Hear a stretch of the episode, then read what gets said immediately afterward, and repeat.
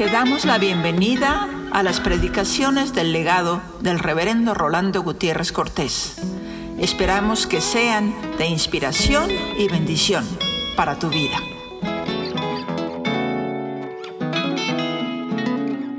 Romanos 6, del 1 al 14. ¿Qué pues diremos? ¿Perseveraremos en el pecado para que la gracia abunde?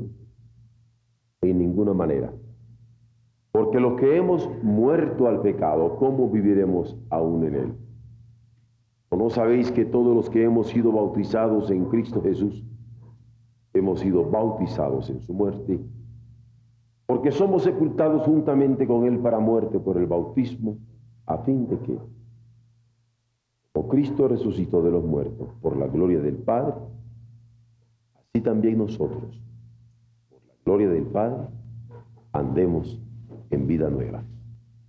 Porque si fuimos plantados juntamente con Él en la semejanza de su muerte, así también lo seremos en la de su resurrección. Sabiendo esto, que nuestro viejo hombre fue crucificado juntamente con Él, para que el cuerpo del pecado sea destruido, a fin de que no sirvamos más al pecado. Porque el que ha muerto ha sido justificado del pecado.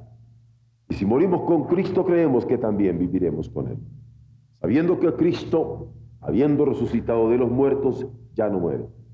La muerte no se enseñorea más de él, porque en cuanto murió, al pecado murió una vez por todas, mas en cuanto vive, para Dios vive.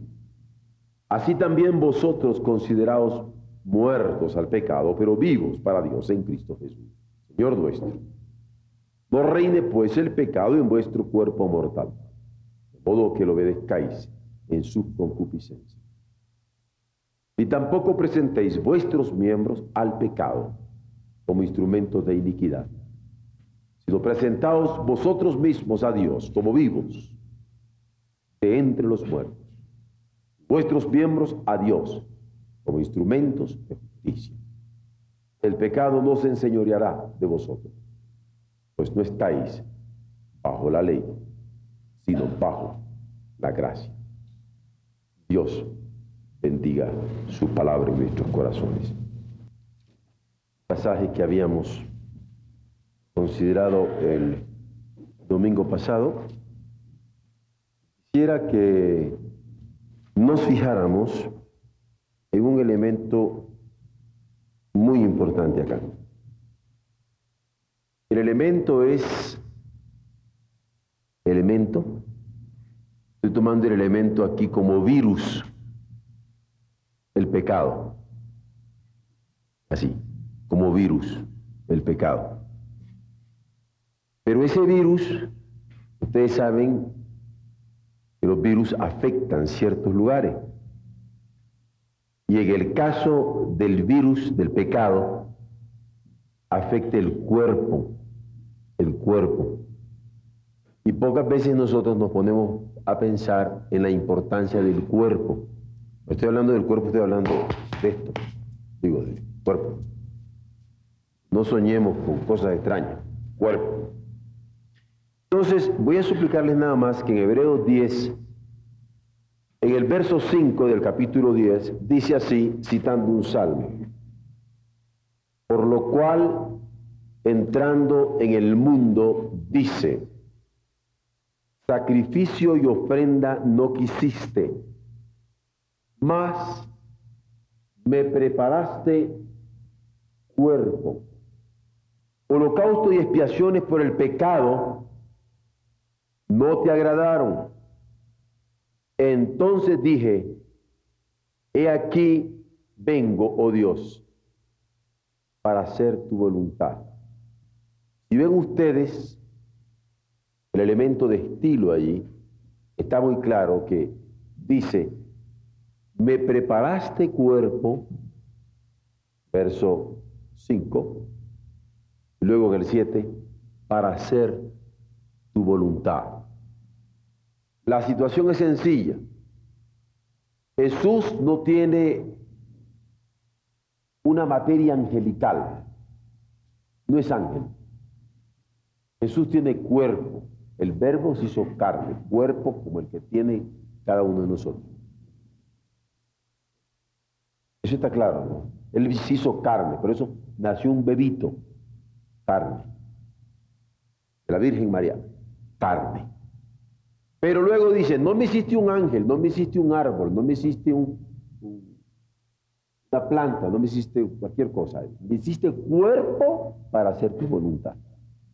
Eso es lo primero que quiero, quiero que vean. Ahora vamos a irnos a Romanos 7. Porque vamos a ver aquí que está el pecado, el pecado como un virus, pero ese pecado afecta el cuerpo, el cuerpo. Un cuerpo que va a tener trascendencia en las relaciones con que nos movemos. Por ejemplo, el cuerpo mío no es mío, sino de mi esposa. El cuerpo de mi esposa no es de mi esposa, sino mío. Es una trascendencia que la escritura se hace muy claro. No nos asustemos con la palabra trascendencia. Miren, yo tengo esto que traigo en la cabeza, en el corazón, en mi vida para dárselo a ustedes ahora, ¿no? Pero cuando yo les doy la palabra, ya la palabra trascendió mi pensamiento, mi sentimiento, la revelación que yo he encontrado en la escritura, trasciende, llega a ustedes, ustedes se lo llevan a sus papás, a sus compañeros, a sus hermanos, al mundo en que viven, y todo lo que yo hago, todo lo que yo digo, todo lo que yo pienso y comparto con ustedes va a ser trascendente. Nuestro pensar, nuestro hablar, nuestro sentir, nuestro actuar es trascendente. Todo lo que hacemos. ¿Está claro? Por ejemplo, si un muchacho te dice te quiero y tú le dices sí, esa palabra te quiero fue trascendente. Porque de repente ya vienen para acá y me dicen me caso, pastor. ¿Ah? Una palabrita trascendió. Así que no nos asustemos. El cuerpo es trascendente, no es mío nada más, sino mi cuerpo es trascendente. No solamente en una situación así como esotérica, no, no se trata de eso. Es un cuerpo que Dios me ha dado para que en este cuerpo yo cumpla su voluntad. Así se lo dio a Jesucristo, así nos lo ha dado a nosotros y así nos constituye como iglesia, como cuerpo, para hacer su voluntad. Pero este cuerpo carnal, carne y hueso, este cuerpo trascendente y compartido en el matrimonio, este cuerpo trascendente y compartido en tanto que miembros de la iglesia, este cuerpo tiene una enorme amenaza, un virus. Permítame usar la palabra virus se llama pecado. Y el pecado destruye, destruye, destruye el buen pensamiento, destruye el buen sentimiento, destruye las buenas disposiciones, destruye las buenas relaciones, destruye, destruye, destruye, el pecado destruye. Por eso es que la paga del pecado es muerte, deterioro. Ahora vamos al capítulo 7. El verso 7 dice, ¿qué pues diremos? ¿La ley es pecado? De ninguna manera. Pero yo no conocí el pecado sino por la ley, porque tampoco conociera la codicia si la ley no dijera no codiciarás. Mas el pecado tomando ocasión por el mandamiento produjo en mí la codicia, porque sin la ley el pecado está muerto. Yo sin la ley viví en un tiempo, pero viendo el mandamiento el pecado revivió y yo morí. Y allí que el mismo mandamiento que era para vida a mí me resultó para muerte, porque el pecado tomando ocasión por el mandamiento me engañó y por él me mató. De manera que la ley a la verdad es santa y el mandamiento santo, justo y bueno. Luego lo que es bueno vino a ser muerte para mí en ninguna manera, sino que el pecado, para mostrarse pecado, produjo en mí la muerte, en mí la muerte por medio de lo que es bueno, a fin de que por el mandamiento el pecado llegase a ser sobremanera pecaminoso, porque el pecado lo corrompe todo. Porque sabemos que la ley es espiritual, mas yo soy carnal, vendido al pecado. Porque lo que hago no lo entiendo, pues no lo hago lo que quiero, sino lo que aborrezco, eso hago. Y si lo que yo no quiero esto hago, apruebo que la ley es buena. De manera que ya no soy yo quien hace aquello, sino el pecado que mora en mí. Y yo sé que en mí, esto es, en mi carne, no mora el bien, porque al querer ser el bien está en mí, pero no el hacerlo. Porque no hago el bien que quiero, sino el mal que no quiero, eso hago. Y si hago lo que no quiero, ya no lo hago yo, sino el pecado que mora en mí. Así que, queriendo yo hacer el bien, hay esta ley, que el mal esté en mí.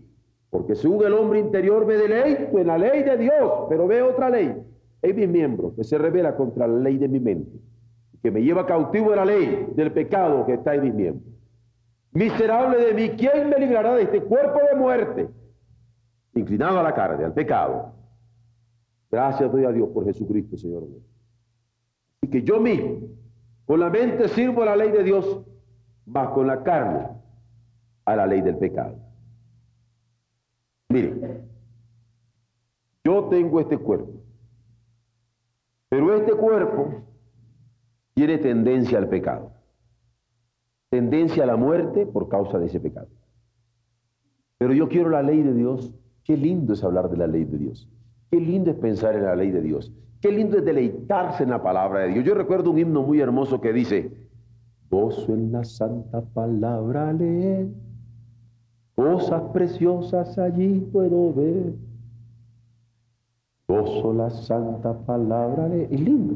Y ciertamente, yo me deleito pensando en la ley de Dios sintiendo la ley de Dios, saboreando la ley de Dios, el pecado, virus, hala para allá. ¿Cómo venceré? Yo le daba un ejemplo ahorita a los jóvenes. Un ejemplo. Dice, entonces la naturaleza pareciera aquí que es la naturaleza humana pareciera que es pecaminosa. Bonita la cosa, me dice un hermano. Porque entonces yo no tengo la culpa de pecar. Como mi naturaleza es pecaminosa, pues yo peco y ya. Yo no tengo el problema. Ah, pero aquí está la cosa. Cuando usted tiene esta, esta naturaleza pecaminosa, esta tendencia pecaminosa, pero usted se encuentra con una niña, le digo, que por fin la ama bien, a la buena. Y aunque usted tuviera un pensamiento malo, un sentimiento malo, una naturaleza pecaminosa, usted porque ama a esa niña dice, ah, ah, contra mí lo que fuera, pero a ella no la toco ni con el pétalo de una rosa para hacerle daño. Le digo yo, ¿usted sería capaz de pensar en esa posibilidad? Y me dice el joven a quien le preguntaba, claro que sí. Ah, ¿por qué qué? ¿Qué pasa? Ya hay amor. Yo no quiero lastimar, herir, manchar, arrugar a esa persona que yo amo. ¿Es posible este entenderlo a nivel humano? Ah, claro que sí. Ah, bueno. Pero a nivel divino, cuando yo por amor a Dios, por amor a Cristo, ya no solamente la respeto por ella, sino que la relación nuestra la ponemos ante Dios la cosa cambia. De manera que ese pecado del primer Adán, ese pecado de carne, es sobrepujado por la gracia de Dios en Jesucristo, que me permite presentarle ahora mis relaciones ante Él como ofrenda. Esto lo presento como ofrenda. Ustedes dirán, lo veo como razonamiento, como argumento, pero ¿en qué se basa? Porque nosotros es Biblia. Si no, a vender chiles abajo. Biblia. Vean, Romanos 6. Vuelvan a Romanos 6, porque están viendo todo el trabajo. Bueno, vean Romanos 6. Dice en Romanos 6, en el verso 4. Somos sepultados juntamente con Él para muerte por el bautismo, a fin de que, con el mismo poder, con la misma gracia, que Cristo resucitó de los muertos para gloria de Dios Padre, así también nosotros andemos en vida nueva. Porque ese mismo poder es el que nos va a permitir ahora vivir una vida nueva personal en nuestro cuerpo, una vida nueva en nuestra relación. Esa es la vida nueva. Pero sigamos con el cuerpo. Estamos viendo ahora en la carta a los corintios, a los griegos, ya ven que los griegos eran extraordinarios eh, adoradores del cuerpo, cuerpo, cuerpo humano.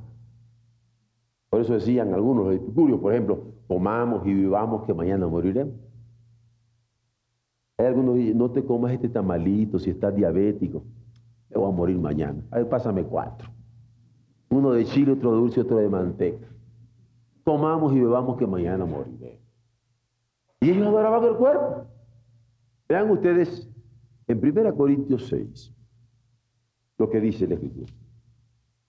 Quiero que por favor vean cuidadosamente lo sagrado, lo sacro, lo santo del cuerpo. Porque hay un momento en que el apóstol está diciendo a los hermanos de Corinto, no solamente que respeten su cuerpo, que respeten el cuerpo del otro, que respeten sus relaciones corporales, sino que, ojo, glorifiquen a Dios en sus cuerpos. Y que el nombre de Dios sea glorificado en sus cuerpos, en estos cuerpos. Como decía mi abuelita, que se van a comer los gusanos de la tierra. Estos cuerpos. Estos cuerpos Dios nos los ha dado para hacer su voluntad. Veámoslo. Primera Corintios 6, verso 12 al 20. Vean que ahí dice, glorificad a Dios en vuestro cuerpo.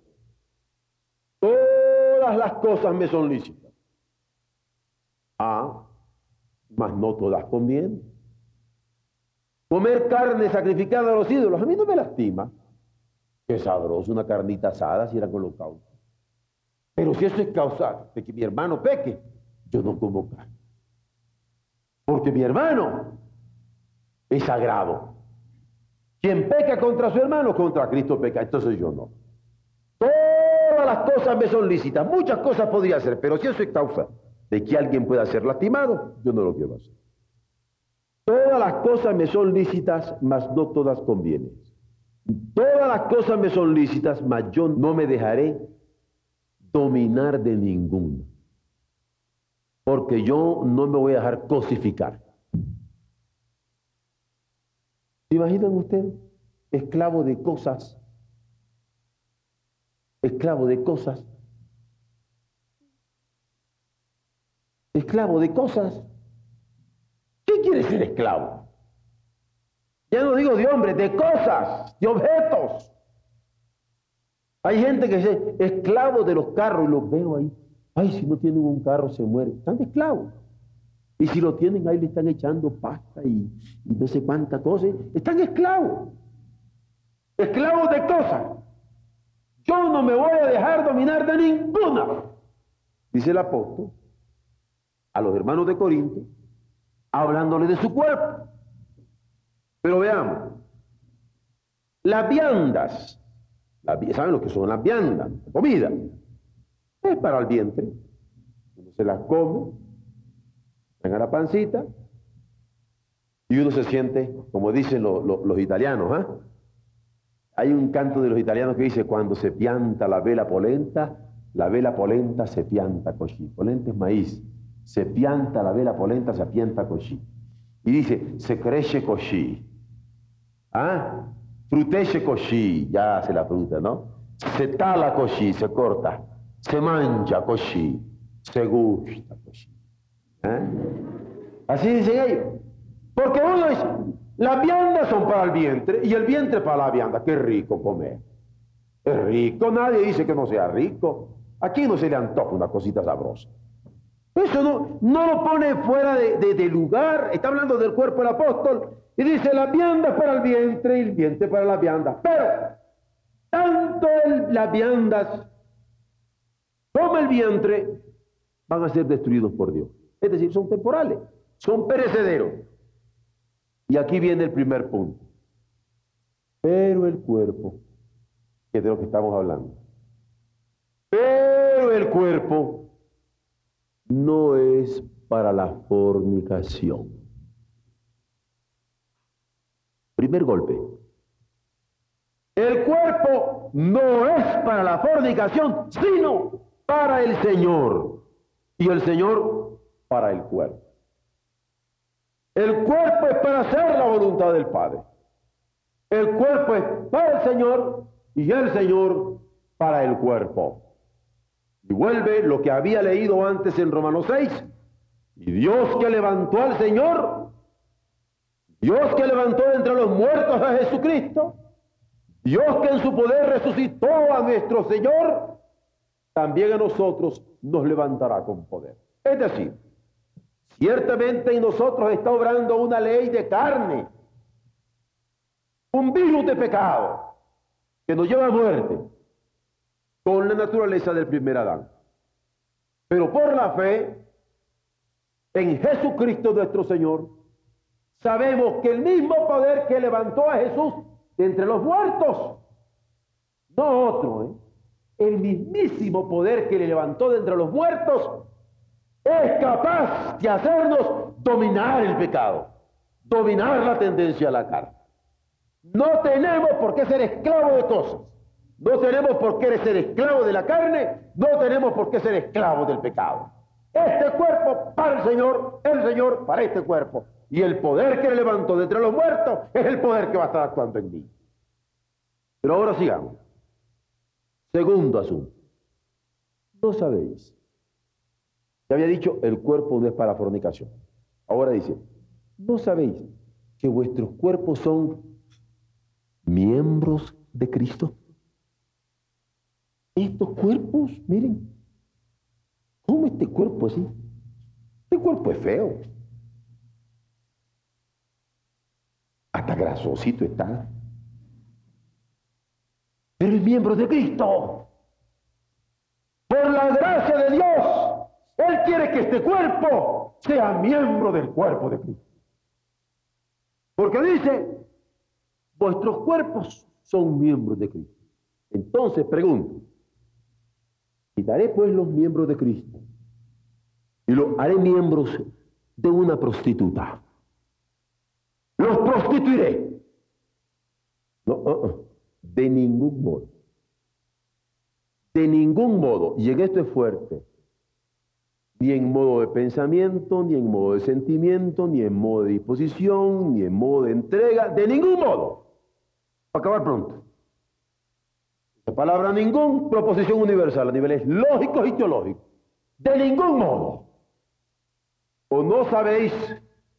Pregunta que el que se une con una romera es un cuerpo con ella, porque dice, los dos serán una sola carne. Pero el que se une al Señor, alerta hijos para el próximo capítulo 8, el que se une al Señor, un espíritu es con él. Espíritu es con él. Ahora viene aquí un elemento que a mí siempre me deja fuerte. Dios quiere que dice que seamos valientes. Dios quiere que seamos valientes, que nos enfrentemos a luchar contra el mal, contra el maligno. Eh, es más, Pablo va a decir a Timoteo, inspirado por el Espíritu Santo, y le dice, Dios no nos ha dado a nosotros el espíritu de cobardía, sino el de fortaleza, el de templanza, el de dominio propio. ¿Recuerdan eso? ¿Ah? Pero qué interesante que el mismo Pablo le dice a Timoteo, no crean que le está aconsejando que sea correlón, ¿eh? pero miren, dice, tú pues, hijo mío, huye, córrele de los deseos juveniles. Huyele. Y yo tengo en la mente el caso de José, allá con Faraón, cuando la mujer de Potifar se enamoró de él, muchacho muy guapo, le echó el ojo y dijo, este, este repollito es mío. ¿eh? Y cuando estaba saliendo el muchachote, hermosote, ¿eh? ella lo quiso agarrar. Y cuando ella lo quiso agarrar, mire nomás, el que siente que le agarra y que le deja hasta la capa y que sale en carrera. Pareciera, vale más, aquí no aquí quedó. Esto es lo de José. Esto es lo de José y esto es lo que Pablo le está diciendo a Timoteo. Tú huyele, mijo. De los deseos juveniles. Y vean ustedes aquí, cuando está trabajando, Pablo, aconsejando a los hermanos de Corinto, les dice, huid, huid, córranle de la fornicación. Cualquier otro pecado, cualquier otro pecado que el hombre cometa, Ojo, que de lo que estoy hablando está fuera del cuerpo. Ese cuerpo que el Señor nos lo ha dado para hacer su voluntad. Huid de la fornicación porque cualquier otro pecado está fuera del cuerpo, más el que fornica no dice que peca contra su hermano, que peca contra su propio cuerpo peca, contra su propio santuario peca. Porque Dios nos ha dado este cuerpo, hebreos que hemos leído, para hacer su santísima voluntad.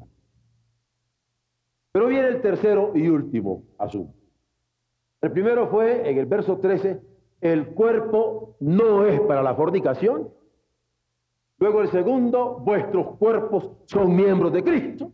Pero en tercer lugar, o ignoráis que vuestro cuerpo es templo del Espíritu Santo. Y ojo con el capítulo 8 porque ahí es donde van ustedes y el próximo domingo. O ignoráis que vuestro cuerpo es templo del Espíritu Santo. Y ese Espíritu Santo está en vosotros. No más. Está en vosotros. Está en vosotros. Y eso de estar, muchachos, es una cosa linda. Ustedes saben que yo soy su pastor. Si alguno no lo sabe, me avisa yo me arreglo con él ahorita bueno. ¿Ah? Qué bueno que sepan que soy su pastor. A mí me da mucho gusto ser su pastor. Me siento muy feliz de ser su pastor. ¿Sabían ustedes que su pastor va, va, a estar con ustedes en Manzanillo? Ah, no, porque a mí también me gusta el mar. No, me gusta estar con ustedes. Pero una bañadita no nos hace daño, ¿verdad? No es cierto que hace una gran diferencia que ustedes sepan que soy su pastor a que yo voy a estar con ustedes también Cristo. Bueno, yo espero que les dé gusto, porque a mí me da. ¿Ah? Porque miren, al ojo, ¿eh? voy a estar con usted. No, no creen que hace diferencia. Voy a estar con usted. Estar. Estar en no es lo mismo que ser. Estuvo con estar. Y entonces, el apóstol dice, que el Espíritu Santo está en nosotros. No sabemos acerca del Espíritu Santo, del ser del Espíritu Santo, de la constitución del Espíritu Santo, de la personalidad del Espíritu Santo, que ciertamente está revelado en la Escritura. No solamente eso saben. ¿Saben ustedes lo hermoso? Está en nosotros. Está en nosotros. Ahí está. ¿O no sabéis que está el Espíritu Santo en vosotros, el cual tenéis de Dios. Tenéis de Dios. Y que no sois vuestros. Ahora, ojo con esto de no sois vuestros, ¿sí? Si alguno me siguió en la, en la, en la argumentación que he traído, aparecía que este cuerpo es mío, que el cuerpo de mi Señor es de ella, pero mi cuerpo no era mío sino de mi señora, el cuerpo de mi señora no era de ella sino mío, ¿se acuerdan? En cuanto a la relación de matrimonio. Sin embargo, hay un momento que Pablo va a decir, ah, ojo, se me olvidaba decirle que ni ella es de ella, ni él es de él, ni él es de ella, ni ella es de él. Ambos son del Señor. No sois vuestros. No sois vuestros. Mi cuerpo es del Señor. El cuerpo de mi esposa es del Señor. Nuestro matrimonio es del Señor. Nuestra familia es del Señor. Este cuerpo de redimidos no se pertenece a sí mismo, es del Señor. ¿Quién le dijo que pertenecemos a nosotros mismos? Pueblo suyo somos y ovejas de su prado. Somos del Señor, somos del Señor. ¿O no es como canta? Del Señor, somos del Señor, porque no somos nuestros. ¿Por qué? ¿Por qué? ¿Recuerdan que les hablaba en la mañana que el por qué siempre es razón? Miren la simplísima razón que da la Escritura, es decir, el Espíritu Santo, es decir, la revelación para nosotros. Porque habéis sido comprados. Hermano, si yo llego y le compro a usted una caja de uvas, se la llevo, usted me la puede ir a quitar después. ¿Sabe? La vendió, me la compró. Dígale adiós a las uvas aunque sean muy ricas, aunque no tengan ni semillitas. Bueno, esto es bueno hacerlo así, claro. ¿Saben por qué? Porque nosotros a veces no entendemos la mente del Nuevo Testamento. No quiero ofender a nadie. Pero es que pasa esto. Se nos hace pero muy fácil decir que Jesús es Señor. Y así cantamos, ¿verdad? Cristo en todo es Señor. ¿No es cierto que dice? Cristo en todo es Señor. ¿Ah? De lo que tengo y de lo que soy, Cristo en todo es Señor. ¿No es cierto que cantamos eso? Pero ¿qué pasa? Cantamos Cristo en todo es Señor. Ah, pero mi esposa es mía, Señor. Ah. Mi hija es mía, Señor. Este carro es mío, Señor. Esta casa sí es mía, Señor. Mira, bueno, pues te dejo la casa de aquí, de la que tengo en la ciudad, pero la que tengo allá por el oro, esa no es tuya, esa es mía. No crean que tiene el hermano, tiene una casita, es de ella, es del Señor. Todo es del Señor. Les digo que no entendemos esto porque cuando habían señores y esclavos, vamos diciendo que Toño me decía, es que tengo que salir con mi señora. ¿Cuál señora? Pues mi señora se casó, ¿no? Entonces yo decía, ah, mira, dice que tiene señora, anda, véndemela, me la cambias por tres muchachos que me sirven más aquí para cortar café. Entonces mandaba que metía a la muchacha. Entonces, ¿qué esposa de qué esposa? Me decía, no, pero mis hijitos, dice que son sus hijitos. Mira, cámbiame estos por dos hombres y ya me sirven más. El Señor, nosotros no tenemos esa imagen tremenda de la esclavitud, pero el Señor era dueño de uno. No tiene señora, no, digo, no, tiene esposa, no tiene hijo, no tiene nada. Ahora, cuando nosotros decimos que Jesús es Señor, Jesús es Señor. Me venga con cuentos ahora, es que esta es mi señora, no me la toque. ¿Quién te dijo? Si Jesús es Señor, no hay señora. Si el Señor, Jesús es Señor, no hay hijos. Herencia de Él son los hijos. Él es en todo Señor. Bueno, vuelvo al versículo. Vean ustedes por qué dice, no sois vuestros. Dice, porque comprados sois por precio. De modo que, lección aprendida, que vuestros cuerpos no son vuestros. Lección aprendida, que la relación de vuestros cuerpos no es vuestra. Lección aprendida, que como cuerpo somos miembros del cuerpo grandísimo santo del Señor. Lección aprendida. Ah, miren lo que dice ahí.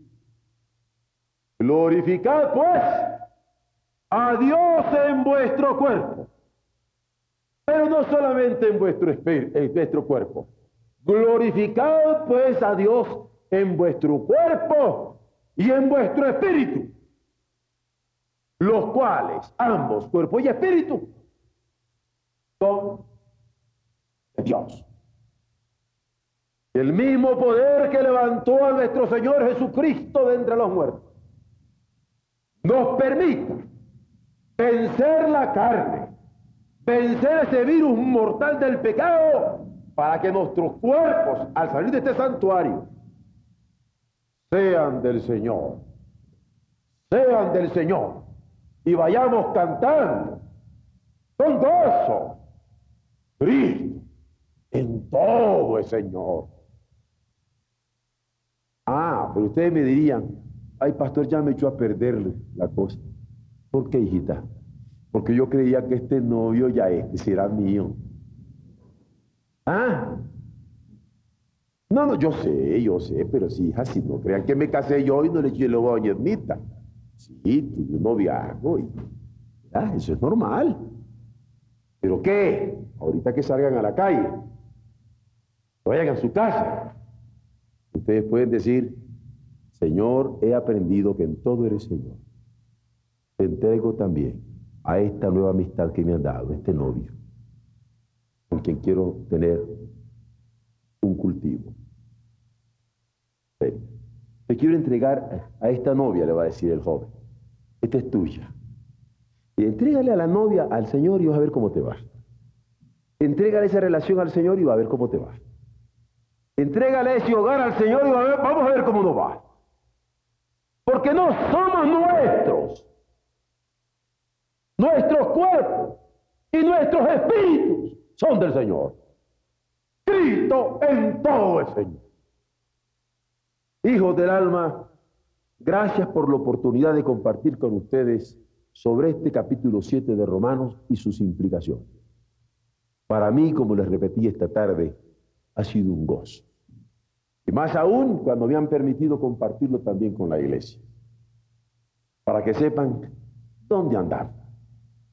¿Cuáles son las preocupaciones que tenemos en lo íntimo nosotros? ¿Cuál es el estudio, la oración, la inquietud con que nos estamos moviendo? Para que nuestros padres nos ayuden a que Cristo sea Señor de nuestros cuerpos y de nuestros espíritus. Y para que a nosotros ayudemos también a todos nuestros hogares, para que Cristo sea el Señor del cuerpo y del espíritu en todas nuestras relaciones, porque no somos nuestros. Él es el Señor. Una última cosita, pero este, esto ya es solamente de, no lo tomen a mal, es de pilón. ¿eh? Hay un hermano, un teólogo, que a mí me gusta leer a esa gente. Él se llama Otto Piper. Él es profesor en, el, en el seminario de Princeton. Tiene esta hipótesis. Dice, todo el Nuevo Testamento, Mateo, Marcos, Lucas, Juan, Hechos, las epístolas, el Apocalipsis, todo el Nuevo Testamento, dice, fue escrito por una sola razón, que se encuentra en Filipenses 2. ¿Ay cuál es? Que nosotros proclamamos que no somos nuestros, ¿no? que nuestro cuerpo es del Espíritu es del Señor. Hasta que toda lengua confiese que Jesucristo es el Señor para gloria de Dios Padre. Para eso escribió Mateo su Evangelio, Marcos, Lucas, Juan, para eso se escribieron todos los hechos, para eso se escribieron los epístolas, para eso se escribió el Apocalipsis, hasta que toda lengua confiese que Jesucristo es el Señor para la gloria de Dios Padre. Por eso yo les decía, este es un piloncito. Para que cuando salgamos nosotros de acá, en nuestros corazones vibre, Cristo en todo es Señor. Él es Rey y Señor de nuestro cuerpo y de nuestro espíritu. ¿No es hermoso esto, hijo? Entregar al Señor el cuerpo del espíritu y nuestras relaciones. Él nos permita gozarnos en esa entrega para gloria de Dios Padre. Amén.